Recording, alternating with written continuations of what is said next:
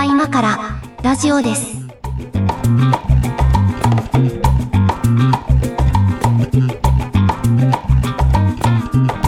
ここは今からラジオです。お相手は上書きです。小屋敷です。これ毎回言ってる気がするんだけど、3本撮りの3本目です。あの、疲れが見えてあのうんあの、その、この前のはいやつ、先週のやつが、あゲーム会ね。のー、ちょっと僕調子に乗っていろいろ喋りすぎまして、喋ってましたね。あのー、多分だけど、聞き直したらすげえね、声も上ずっちゃってて、あのー、課長領域を超えそうになってると思うのよね。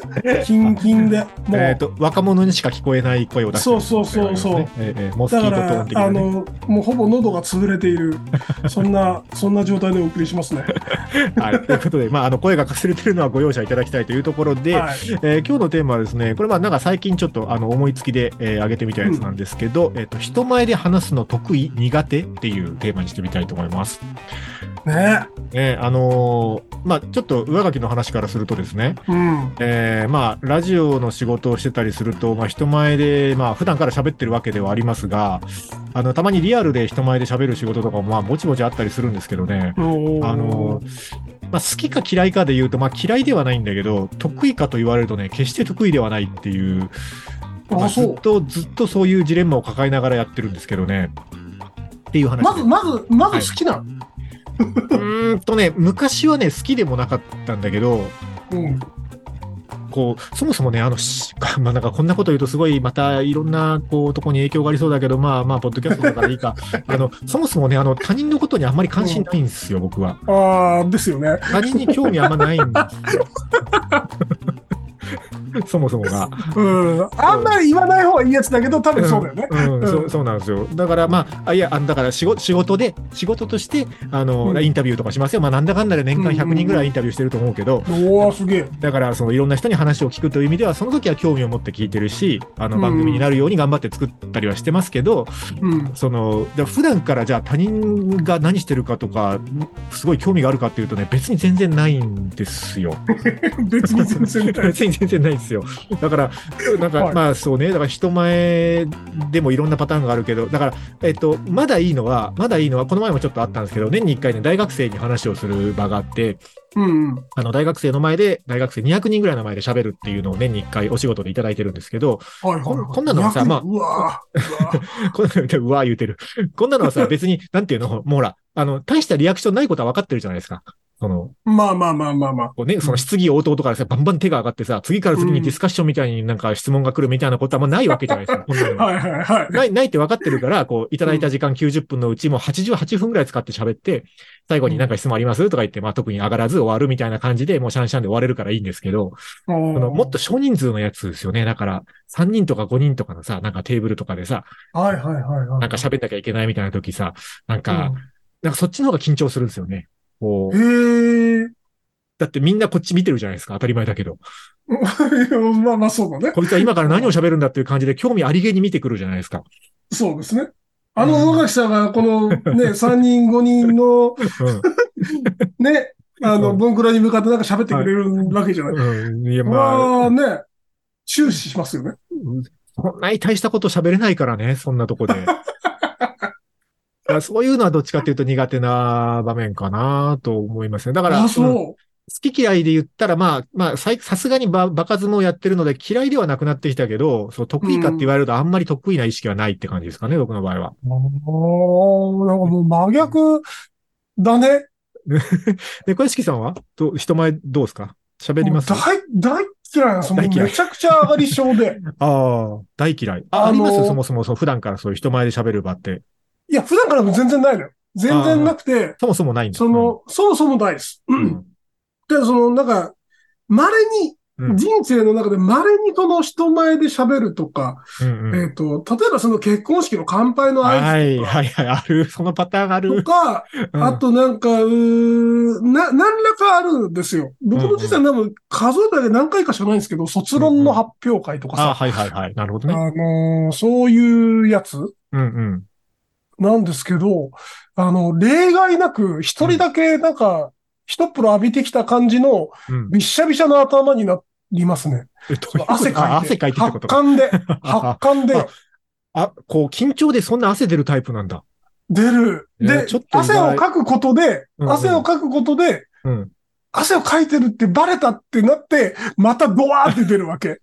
あ、あいつ緊張してんぞって思われてる緊。張してんじゃんってのを、意識しうんて、ああ、そういう感じか。手元の髪がもうべっちゃべちゃだからね。ああ、いや、ちょっと意外ですね、それは。なんかうっねそう、そうだ、そう、みんなそう言うんだって。なんか、二笑いぐらい取ってやろうぐらいの勢いで出てくる感じのイメージありました。あ、でもね、笑いは取れるわけ。笑いは取れるんだ。あのー脳内で綿密にシミュレートした結果、うん。あの、喋ることを喋っていて、はいはいはい。で、なんかその、あばばばばばみたいなうんうん。感じにもなりきれなくて、はいはいはい。意外と落ち着いてる風に見えるんですよ。外から、遠くから見たパらね、パッと見？ね、パッと見。パッと見。うん。で、でも汗でべっちょべちょだから、なんかその、な、なんかその髪型として、うん、うんこう、テッカテカにしてきてる人みたいになるわけ。ああ、なるほど。やったらあの人整髪量つけてきてんな、みたいな。そうそう。なんかすごい、ぺったんこだけど、あの人みたいな入っ。てんな、みたいなね。そう、そういう、なんかね、あの、そうか。感じになるんですよ。でもそれが嫌で嫌で、はいはい嫌で嫌でもう人前に出ないことだけを市場の目的とした職業選びをしてきてる。ああ、職業選びから。そな。いや、僕もね、その、仕事で喋るはもうさすがに慣れてるから、まあ、やれっちゃやるんですけど、あの、うん。結婚式のなんとかとかはね、もう本当嫌なんですよ。あ、嫌だよね、あれね。うん。ね、なんか、こう、き期待を持ってやっぱ見られてるとかもあるし、だ基本的にはその、うんなんか、依頼されることも稀にあるんだけど、まあ基本的にはお断りしてきてるんだけど、うん、ねだからもう7、8年前、もうちょっと前かな。もっと前だね。10年ぐらい前だ。10年ぐらい前に、あのーもう大学で一番仲良かった友人が結婚するっつって、はいはいはい。で、関西で結婚式があると。で、うんもう遠方からだけど来てくんないかって言うから、まあしょうがないから行くよっつって、あの、それは言ってやらなしょうがないなっつって行くことにしたんですよ。10年ぐらい前にね。うんうんうんで、えっと、行くんだけど、そのついては、そのもう本当にご両家の親族とちょっと親しい友達だけぐらいのこじんまりした場なわけですよ。まだ100人の結婚披露宴の方がいいよと思いながらこっちは言ってんだけど、ほら、あの、新郎側の方はさ、まだほら、新郎自体はよく知ってるから、新郎のまあ親族とかはまあなんとなくは、あの、どういうノリかなって想像つくんだけど、新婦側がわかんないじゃん。あの、どういう知らん人の知らん家族だもんね。そうそうそうどんなノリで行けばいいんだろうとかあって、ほいでまあそこでほら、当然出てくる話として、あの、乾杯のご挨拶とご発声が来たわけはいですよ。はいはいはい。まあちょっと行きがかり上これ断れねえなってなって、で、どうしようかいろいろ考えたわけ、これ。お考えた結果どうしたかっていうと、あの、まずこれはあの、出落ちが必要だなと思って、あの、一回新郎側には確認したの、こういうことにしようと思うけどいいかっていう確認をして OK をもらったからやったんだけど、あの、はい。でほら、そういうとこ行くときって、まあ、こう、呼ばれてる側だと、まあ、せいぜいスーツ着ていくぐらいじゃないですか、服装は。うんうんだけど、あの、鹿児島はね、あの、地元にね、あの、時代劇とかで使う、あの、甲冑とかを作っている会社があるわけですよ。うんうん。あの歴史上のその人物が着てたような鎧とか、はいはい甲冑とか陣羽織とかそういうのを撮影用に作っている会社さんが有名なところがあって、ちょっとそこにお知り合いがいたので、そこに相談をして、あの、そういう、こう、昔の武士たちとかが、あの、着ていたような、こういう結婚式とかに着ていく清掃の衣装がないかと。はい言う。から、その、朝廷とかに、あの、薩摩藩士が呼ばれていくときに着た陣羽織みたいなのがあると。エボシ、エボシとか被るわけですよ。絵文字があるんだ。そうそう絵文字好きなんだ。そうで、そういうのを貸し衣装で借りたいって話もたまにあるみたいで、そういうのをうんまあお願いしたらお金払えば貸してくれる感じだったので、でそれを借りて。ただね、これあの、こう練習しないと一人では着れないっていうから、一回そこの会社行って、あの、着方を教えてもらって、一人で着れるように練習して、で、わかりました。これ着れます。つって。ほんで、あの、ちょっと大掛かりだからさ、持っていけないから、うん事前にそのうん、泊まる予定のホテルにもそれ衣装全部送っといて。はいはい。で、結婚式の当日の朝、ホテルの部屋でそれ、こう着用して、で、ホテルのフロントに電話して、こう、タクシー呼んでもらって、こう、陣羽織の江戸時代の格好で、あの、ホテルを出てタクシー乗って、で出、陣してね。出陣だよ、も会場行ったわけですよ。ほんで、あの、大学時代のもうほんとうん何年ぶりとかに会う大学時代の友達とかと並んで一人、あの自分だけ陣羽織着てこう、エボシ被って。でみんな、みんなチラチラこっち見てんのは分かってるわけ。だけど、もうこっちはもう出打ちで行くしかないと思ってるから、もうずっと無視して。あの、で、まあ、こういろいろあって、こう、じゃあ乾杯のご発声は、あの、大学時代のご友人の上垣さんってなって、で、こう立ち上がって、で、あのまあ、皆さん気になってると思いますが、と。これは、これは、こう、こういうことで、あの、清掃ですと。これはね、あの、薩摩藩士が朝廷に呼ばれた時に、ここですと。で、場所が関西だったから、またね、その日うんうん雨が降ってたわけですよ。ああ、ね最悪だね。そう。で、雨が降ってて、まあ、天気的にあれだったんだけど、ほら、もう、鹿児島の人だったらもう聞き飽きてるぐらいこすられてる鹿児島の結婚式で雨降った時の定番の島津雨の話っていうのがあって、おーおー、それ知らなかも。あ知らないですか？あおの、島、島津家のなんかその、えっと、お殿様が、えっと、子供が生まれた時に雨が降ったんですって。だから、それ、それ以来、その島津家では、あの、雨が降った時には、あの、島津雨といって、これはいいことの兆し、吉兆だという習わしがありますと。おうほうほう。これは鹿児島県内の結婚式では割ともうこすられまくってる話なわけえです。ー。だけど、これは、あの、場所が関西だから、多分誰も聞いたことないだろうと思って、あの、はいそういう、あの、兆しが今日は、あの、降り注いでおります、言って。で、あの、ついては僕は、あの、これを応援するために、あの、鹿児島から清掃で参りました、つって。で、まあ、本当はホテルからなんですけど、で、来て、これで乾杯ってやったら、これがね、あの、嫁さん方に、あの、大受けしたらしくて、この話がえ。ー。あの、そっからあと、えあよくわかんないけど、嫁さん方の親族とかと、あの、写真撮ってくださいみたいなのが始まって、あの、チンバオリで有名人。そうそうそう。なんかなんかね、こう、えーやって、やったっていうので、一回だけなんとかこなしたことがありますけど、あの、それ以外の挨拶は全部断ってます。出落ちのさ、出がさ、ちょっと早くない？だって会場の環境わかんないからさ、着替える場所があるかどうかまあわかんないからね、そうなんだもけどねう。していくしかないなと思って、もうだって、始まる前に落ちてるやん。うん、まあまあまあ、チラチラ見られてはいるんですよ。見られてはいるんだけど。あとね、その、そその場が、その時間が耐えられないかもしれない、俺。そうかな。いや、でも結構おもろかったですけどね。はい、あの、一個おもろかったのは、その衣装を貸してくれた、その会社さんがね、うんまあ、ジンバオリの由来とかも一応一通りうんちくを教えてくれて、あはいはの、まあ、武士の清掃だからさ、一応刀を刺すわけ。うん。腰に刀を刺すんだけど、あの、まあ、たまにそういうご依頼があってお貸しすることもあるんだけど、あの、結婚式の場では、あの、刀を鞘から抜かないでくださいねと。あの、切れるは縁起が悪いんで言って。確かに、確かに。ま あ確かにそうだな、思って。そうそう。で、なんかその、写真を撮ってくださいみたいな始まる。ちょっと刀抜いて構えてくださいよとか言わ、いやいや、これはちょっといろいろ、あの、こういうことで、刀を抜くのはちょっとこの場ではとか言ってことは。すげえ、深みが出ちゃったじゃん。そうそうそう。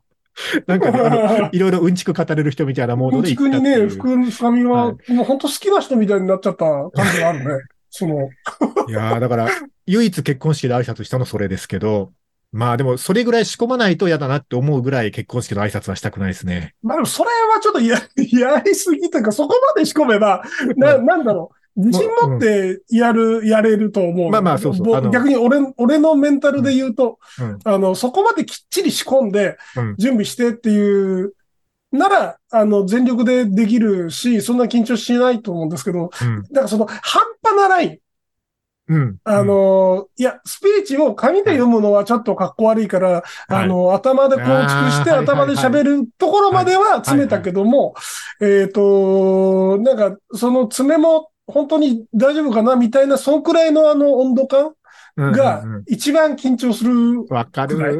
うん。僕もまあ、こうやむなく受けてるお仕事で、こう、なんとかの審査員みたいなやつが結構あるんですけど、おーで、まあ、それも何回かに一回あるのが、その何かの審査をした上で、その、うん。最後に公表をお願いしますみたいなやつがあるわけですよ。あーね。で、これはほら、事前に原稿作れないじゃないですか。そうね。出てく現場、るものがね。現場で見た上での公表だからさ。はいうはい。ーん、ああいうのはちょっとなんかね、こう、ずっとそのことが頭を離れず審査することになりますよね。なんか最後。大い側妙な、その総評を述べねばならないっていうね。そうなの。こうね。ああの、ーあれもなかなかあんまり得意な仕事じゃないなと思いますけどね。いや、なんか聞けば聞くほどその上垣さんと真逆な感じがしてくるな。あ、そう。本当なんか多分、好評みたいなコメントって、うんあの、多分得意なんですよ、僕。あ、そうなの？うん。あの、関係ないこと言えばいいと思ってて。関係ないこと？うん。あの、うんなんか、その、例えば、あの、壺のね、壺の品評会だとして、壺といえば、あの、〇〇みたいな、あの、話を、うんなんか一つ二つ思い浮かべてすればいいくらいに思ってて、うん。なんか、そこにそんなプレッシャー感じないんだよ。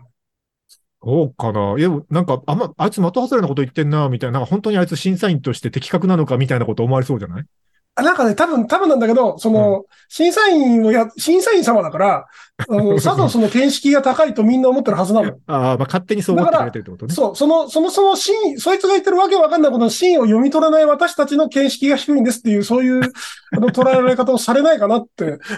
それは希望的観測ですよね。いや、下り側で多分言ったら多分そうなるんだって。まあまあ、そう、だから、そうなのよ。あの、大人になるにつれて身につけてきたスキルはそれで、さもそれらしく言うっていうのは、相手がそのように受け取ってくれるから、こう、それは意識してるけど、間とかさ、なんか溜めて溜めそうて、いやー、これはカステラみたいですねって、わけわかんないじゃん。そうそうそう そうね。そういう間の取り方とかで、それらしく見せるとかはね、ちょっとずつ身につけてきたスキルとしてはあるけど。いやそういうのはできるけど、うんでもな、やっぱ200人とかの前で喋るとかさ、そういうのは全然、あのーいやもう全然もうだって、あの、1000人とかの方が今むしろ。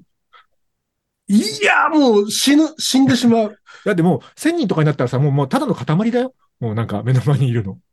塊に対して自分の声が覚醒されて、うなんか響いちゃってるわけで、なんか余計なこと言ったらめっちゃ怒られるやつじゃん。ま あでもねごめん。うんあの、緊張のし正体実は僕、あの、昔考えたことがあって分かってるんですよ。うん。っていうのを後半でやりましょうか。あ、わかりました。じゃあ、じゃあ一曲お願いします。はい。はい。えーと、じゃあ、シェイダリンゴでめまい。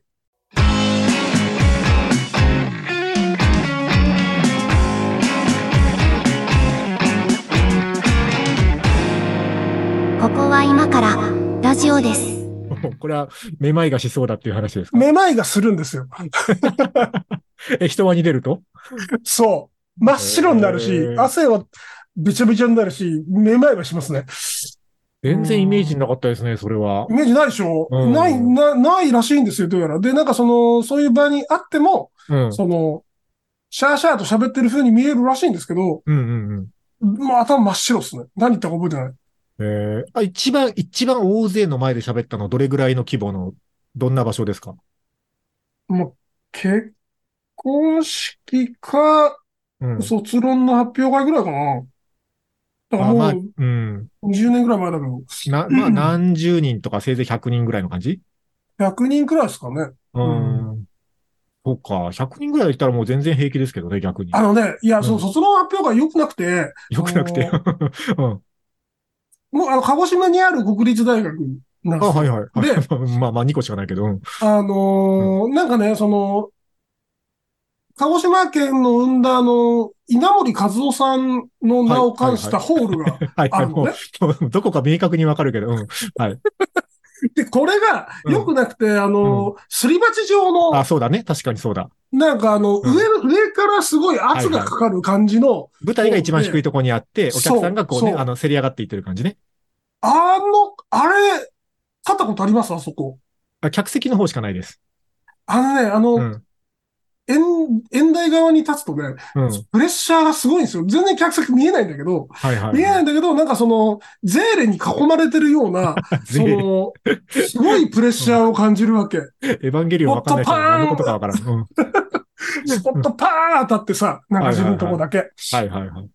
で、なんかあのーよ、よ、予定通りとかなんか、頭真っ白になって喋りすぎた結果、時間も、なんか3回ぐらいチンチンチンって出されて、質疑応答タイムなくて終わるってはいはいはい。いう、なるほどね。あの、そういう失態をさらしたことがあるんですけど、まあ、そこはすごい最低のホールですよ。いや、そんなこと言ったらないですよ。僕にとってはね。由緒正しき場所ですから、あそこはね。えー、そうなんだ。いや、人の視線が気になる感じ？な、何に緊張してんのかな？あのね、えっと、二つあって、うんえっと、一つがその、まあ、そ、そ、卒論のパターンは違う、それに当たらないんですけど、うん。あの、例えば営業先とかで営業に連れられて行って話をしたりするときとか、もうんうん、う、もうたまらなく嫌なんですけど、うんうんあのー、背負うつもりなくても会社の名前が背中にしょ、背負われてしまってるときうーん、まあまあ営業活動とかだとそういうことになりますよね。が、うん。とても嫌なんですよ。会社を代表して何かのカンファレンスで登壇してくださいみたいなやつ。そう。もう絶対嫌なんですよ。あの、自分で一人身勝手に喋ってるわけではないから、っ はいはいはい。まあね。ていうので、なんかすごく嫌かな。そっか。そういってういうのと、あと。まあ、あのー、浦橋さんと逆で人数が増えれば増えるほど、なんかあの、嘲笑の数が増えると思ってなんか嫌なんでしょうね。まあ、そうか。まあ、数としては、絶対数としてはさ、そういう声も増えるかもしんないけど、なんか、うんこう、10分の1の嘲笑とさ、こう、うん。1000分の100の嘲笑だったらさ、なんか、1000分の100の方が薄まってる感じしない？いや割合としては一緒だけど。もうひ一緒なんだけど、うん。いやだからもう、だからこれ塊だからもういいなって思っちゃうんですよね、そういうの。一個一個はもう無視してもいいやって思っちゃうんですけど。10分の1の方が嫌ですね、それは。まあ逆にあの、浦下さっき嫌がってた、あの、うん3、4人とかはいはいはい。の、まあ、うんまあ、まあ、密室ですよね。密室、密室そうそうそう。うん。密室和芸の方が僕は得意ですね。えー、逃げ場ないじゃん、密室和芸って。は、えっ、と、もう場の、その場の空気さえ支配すれれば、すればいいんで、おーまあまあ、それはでもできるっていう自信がないと難しいよね、それ。まあ、支配されることもあるんですけど、支配されるときはもうおとなしくしてればいいんですよ。なのまあそうかもね。うん。そう。だから、なんかその、えっ、と、盤面が見やすいのがうんうん。密室で、盤面が全く見えないのが、その、一対線みたいな、ああ。そういう。場、はいはいはい。うん、が、なんかその、だから、盤面みたいな考え方で見てるかもしれないですね。僕その今話聞いてて就職活動の時の思い出したんですけど、うんうん。まあもう我々超就職氷河期世代っていう話はよくしてるんですが、あの、まあ、対してその採用の人数も募集もかかってなかったし、いけるとも思ってなかったんだけど、まあ一応まあ、うこう新卒の時しか受けられないからと思って思い出受験でレコード会社を何社か受けたわけですよ。レコード会社？お。音楽業界も興味あって、うんまあ、行けるなら行きたいなとかもあったので、まあ、試しに受けてみようで、レコード会社をね、何社か受けたんですけど、えっと、あるレコード会社は、こう、三つ目ぐらいのステップでグループディスカッションっていうのがあって、これがめちゃめちゃ嫌だったんですよ。おーなんか3、4人ぐらい、まあ、まあ4人ぐらいかな、4人ぐらいで1テーブルにつかされて、で、こう、進行役の社員の人がいて、社員の人がこうテーマを出して、それに基づいて、じゃあこの4人でディスカッションしてくださいみたいな。一番苦手なパターンのやつ来たと思って。えーで、その会社はね、それで落ちたんですけど、うんで、あの、まあ、これ名前出しますけど、あの、ABEX を受けたんですよ。ああ、よかったね、落ちて。そう、まあまあ、いや、まあまあ、こう、いろいろ今となって思うとこあるけど、当時はほら、受けられるところが限られてるからさ、受け受けれるなら受け、受けれるなら受けとこうで全部言った当時はめちゃくちゃ勢いありましたね。はい。そうそうはい。当当時はね、あの、浜崎あゆみとかバーン言ってる頃ですかねら。そうえもうもう大変なことですかで、えっとね、えっと、ベルファーレかどっかで、ら。うん。なんか、二次面接がなかったんだよね。そんであーはいはいその時のね、あの、その、受験生に課せられたお題がね、その ABEX レベルから出てる CD を何でもいいから1枚持ってきて、あの、ベルファーレのステージ上で、あの、照明を浴びながらプレゼンしてもらいますっていうやつだったんですよ。で、なんかこう、社員さんとか他の受験生とかが客席にいるっていうパターン。うんこれはね、めちゃくちゃ得意でしたね。これは、あの、絶対勝てたと思うあ、そう。これはいけた。うん。だってもうその当時の ABEX のレベルから出てるやつとか見たらさ、もう浜崎あゆみがバーン切ってる頃だから、もうダンスミュージックとかさ、そのザ・ ABEX みたいな CD がいっぱい出てるわけですよ。で、この中で目立てばいいんだから、どう考えてもダンスミュージックじゃないやつ持っていくのが正解なわけですよ。はいはいはいはいはい。で、その時ね、あの スカパラがね、ABEX から出してたの。うーん。で、スカパラのライブ版をね、あの、持って行ってプレゼンしたんですけど、これは通りましたね。あの、この面接まではね。あの、その先で落ちましたけど。うんえーあでも、あれはもう、あの、やった瞬間に、あ、これは通ったっていう実感がありましたね。いやー、一番嫌だわ、それ。そう、だだから真逆ですね、そう考えるとね。なんかアプローチは確かにそう、それはそこまでは行くんだけど、うん。肝心のそのプレゼンですよ。プレゼンね。うん。もう壇上に、ベルファーレンの壇上に立つ時点でもう僕びっちゃびちゃなんで。ああ。まあ、それはでもいいんじゃないですか？こう、あの、気合い入れて整髪量つけてきた人だな、になるんで。CD、CD ふやけてしまうんですよ。もう、いやー、逆にだからグループディスカッションは、うん。あのー得意かもしれない。いや、だって、こう、あれ、すごい空気でしたよ。あの、ビクターの、ビクターのって言っちゃったけど、あの、ビク、ビクターの、ビクターエンターテインメントのね、あの、二次面接かなんかのグループディスカッション、すごい空気感でした。みんなだから、こう、その狭き門を狙ってきてるからさ、ガチなわけですよ。で、結構、業界分析とかもちゃんとしてきてるからさ、なんか、うんうん。割と難しいテーマじゃん、なんか音楽が売れるということみたいななんかテーマで、で、そのなんかね、こう、レコード業界の、なんか業界分析でこう、なんか仕入れてきた知識とかを解禁するやつがいる中さ、別に言うことないけどなんか言わないといけないし、でもなんか適当なこと言ったらなんかボロだしそうだしとか思い、思ってるうちに時間過ぎて終わっちゃいましたからね。あんなんだって、あのーなんだ、ば、後出しじゃんけんできるんだから、一番得意ですよ、僕。で、なんかその、えーあの、うん鼻息荒い奴らが多分何人かいるんですよ。そうそうそう、もうですぐ進行役を買って出るやつがいるからね。だよね。だから鼻息荒い奴らが、の進行の様子を見て、何も言わんでに、ニヤニヤし、見てて、うん。で、えっと、そもそもその議論って、えっと、こういう視点が抜けてると思うんですけど、みたいな、なんか、こういう視点で話すことじゃないと思うんですけど、みたいなこと、まあ、せっかいして混乱させてやれば勝手に潰れますよ。あのー 今だったらそういう戦略を取れるなと思うけど、いやー20代当時から、当時からそんな感じだったもん、俺。20代そこそこの上書き青年にはちょっと無理でしたね、それは。ああ、なるほどね。なんか、ちゃんとしてんだね。いやちゃんとしてるっていうか。逆かもしれない。だから、そのほら、ステージの方がさ、はったり一本できるじゃん。事前に準備できるし。あそれをはったりと捉えられるのが、うーん、真逆な感じだね。はったり用意して、はったり用意した通りにプレゼンしきればもう勝ちなんだから、勝ちパターン見えてるなと思っちゃいますけどね。うん、そうん。う。いやー、なんか、すごい、なんかさ、その、毎回、毎回、その、いや、価値観がほぼ同じなので言うことないっすね、みたいな感じのネタが 結構あるじゃないあるけど、あるけど。ここ最近なんかちょっと出てきたね、なんかその、あいや、だからね、僕この番組も違うなっていう。ね、100回が近づいてきて、やっとこうね、なんかね、解像度がお高まってきた互いのこというかね。のね、表面がこううん抜けて、こうなんか中身の歪なところが見えてきた感じするよね。それがいいことなのかどうかわからんけども。いや、えーいいことですよ。ええ はい。じゃあちょっと一曲かけようかな。はい。えー今日は人前に出るの得意か苦手かという話をしておりますが、えっ、と、うんうん曲はね、これにします。ジュンスカイウォーカーズで声がなくなるまで。ここは今からラジオです。ラジオです。ジュンスカ。ジュンスカ。ジュンスカというカルチャー僕通ってきてないんですけど、あ、そうなんだ。あ、まあまあ僕もあんまり撮ってないですけど、まあでも一通りは聞いてます。世代、世代ですか？ちょっと下ぐらいじゃない？僕ら世代は。先輩が。聞いてないぐらいお兄さんがボーイとか聞いてる人が聞いてたあ、そうそうそう。だからだボーイとかと割と近いと思います。だよねうんはいはいはい先輩バンドとかがカバーしてたイメージ。ははー、うんジュンスカ。名前だけは知ってんだよな。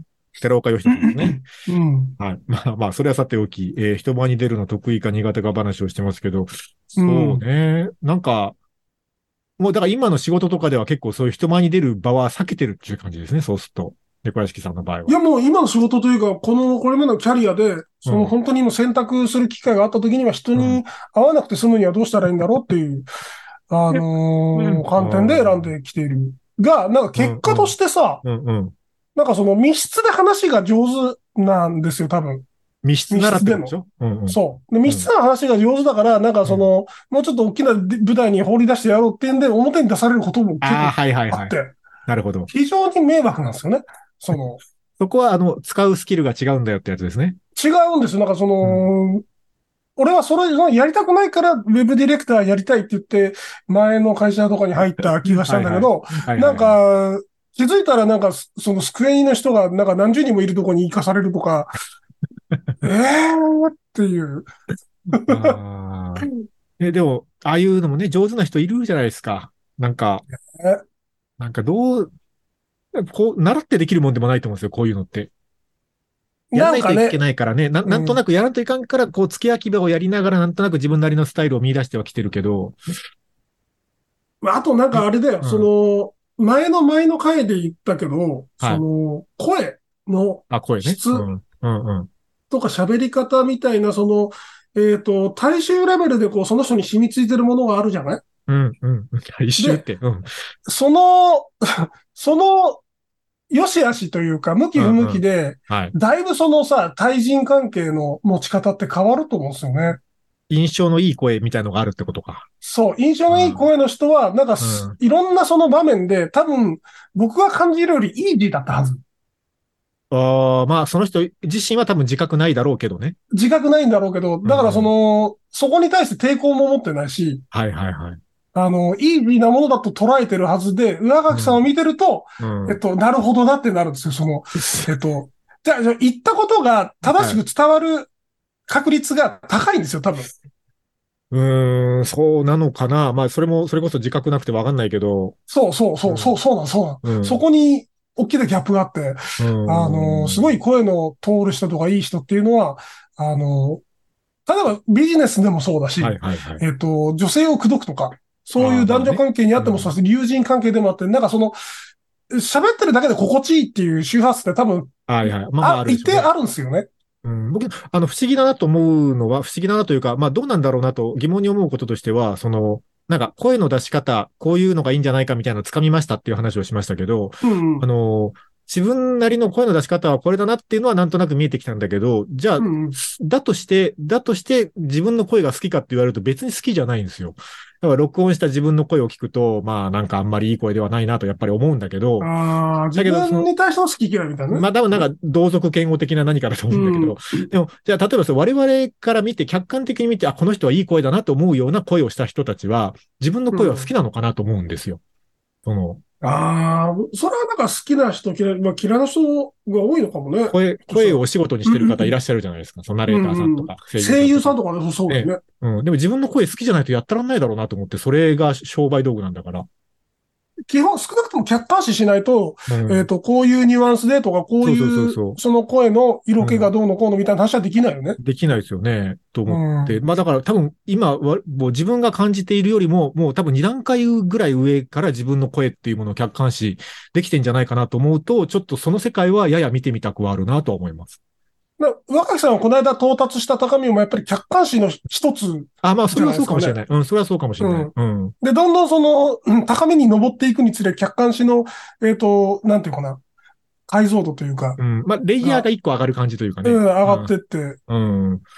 っていうのはあるかな出せるようになってくる。だからそのうち色色っぽい声を出す若木さんも出てきたりするんですかね。あの、ボイスチェンジャーの回で懲りたでしょ、それは。いや、あれ面白くなかった？いやいや、あの、まあ結果出来上がりは面白かったけど、まあいいよ、あれ100回に1回ぐらいでいいよ、あんなのは。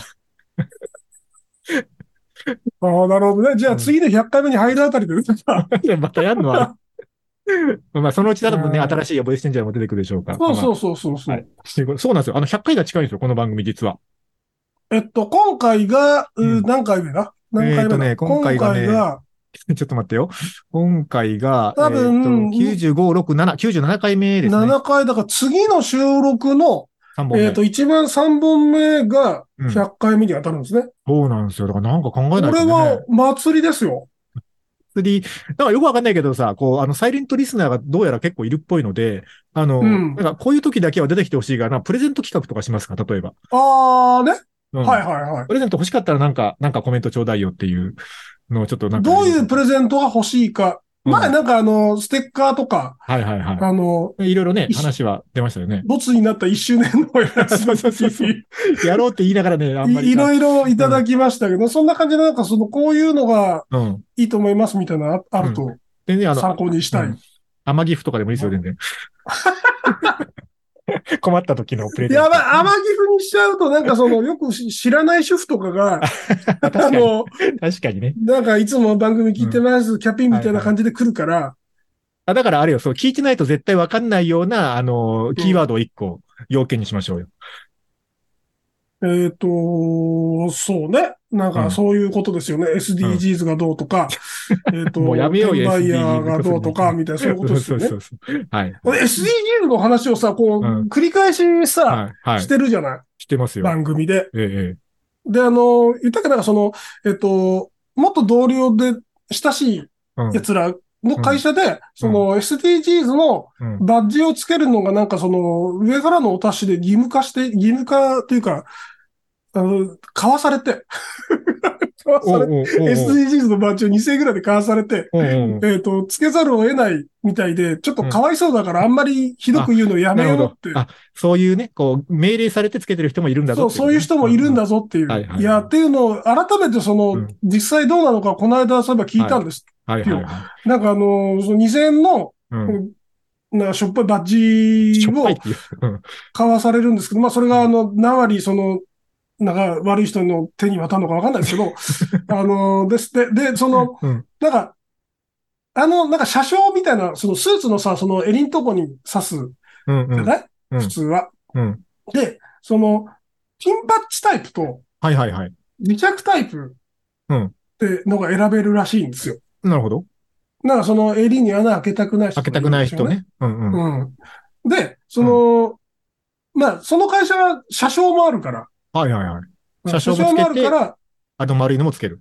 そう、だからあの、スーツのあの、まだ、あ穴開いてるあそこにはさ、うんその車掌がもう埋まってるわけ。すでにね。だから、あのーその SDGs バッジをつけるには穴を開けないといけないけど、それが嫌だっていう社員がいっぱいいたらしくて、なるほど。はいはいはい。えっ、と、磁石タイプになったんですって。うんうん。で、この磁石がまたクソでさ、あのーなんか丸っこいやつなんだけど、すぐ落ちるんだって。うんうん、こう、磁力が弱いんだ。うん。そう。あの、スーツの、まあ、厚さとか、うん。生地の感じによってはすぐ落ちちゃう。で、なくなっちゃう。作ったやつが着てたスーツがペラペラだったんじゃないですか。そういうことなんだね。知らんけど。その会社の社員さんはそれなりにちゃんとした生地のを着てるけど、作ったメーカーの人が着てたのはペラペラのやつだったんですよ、きっと。メーカーに出したら、だからお金が渡ってないってことですよね。ああ、そうか、そうだね。うん。っていうことですよね。なんで、それを、で その、えっと、うん SDGs バッジをつけることが義務とされているから、その、落とした日には、その、2000円する SDGs バッジをまた買わないといけないわけよ。もうやだ、そその出そうみたいな。制度だよね、それ。せめて、あの、会社から支給してほしいね。それ命じるんだったら。なんで買わされるんだろ SDGs のバッジをつけてる会社、一番 SDGs できてないとこだから、う もうやめよう、そここすりに行くのプは。ライバシーマークつけてる会社、絶対プライバシー守ってねえからな。そんなことはないです。そんなことはないと思います。はい。会社にだって挨拶のしましょうって、はい。張り紙を出してる会社は絶対挨拶しない会社じゃん。挨拶してないからね、しないといけないぞって。ないからそうなってる。だから SDGs のバッジをつけてる会社はできてないから、そういうバッジをつけて、なんか頑張ろうってないってるわけで。。ただ、その俺の友達は、あの、農家とかやってて、あのーその SDGs をつけてる、バッジをつけてるやつはね、農家とかやって、なんかその食べ、食べたう、んその生ゴミとかを。きっちりその、堆肥に戻して、堆肥に戻して、すごく SDGs の生活をしてて、循環生活してあるあなた、あなたそのバッジいらないわって。そんな、そんなバッジいらなかったっていうね。じゃあ、あれですね、えっと、100回、番組100回記念プレゼントに、あの、すごい強力なネオジム磁石の、あの、SDGs バッジをああ、いい用意しましょうですね。か。ご用意しましょうか。そうしましょうか。いらねえ。いらねえけど。はい。あの、100えっと、だから次回はお気づきの通り、あの、この番組よく聞いてる方はお気づきの通り、この番組はあの、3回分ずつ大体まとめ撮りしてるので、えっと、うん今回97回目ですから、次回の収録時に100回目のやつまで撮りますので、100回でこんなことしたらいいんじゃないかみたいなメールはもう直ちに送っていただいて大丈夫ですので、そうですね。はい、はいあの、そういうコメントとか、プレゼントでこういうものが欲しいとか、えーコメントがある方は番組の公式サイトとか、ツイッターとか、あと YouTube のコメントとかでお寄せいただければと思います。はい。ということで、今回もありがとうございました。あざした。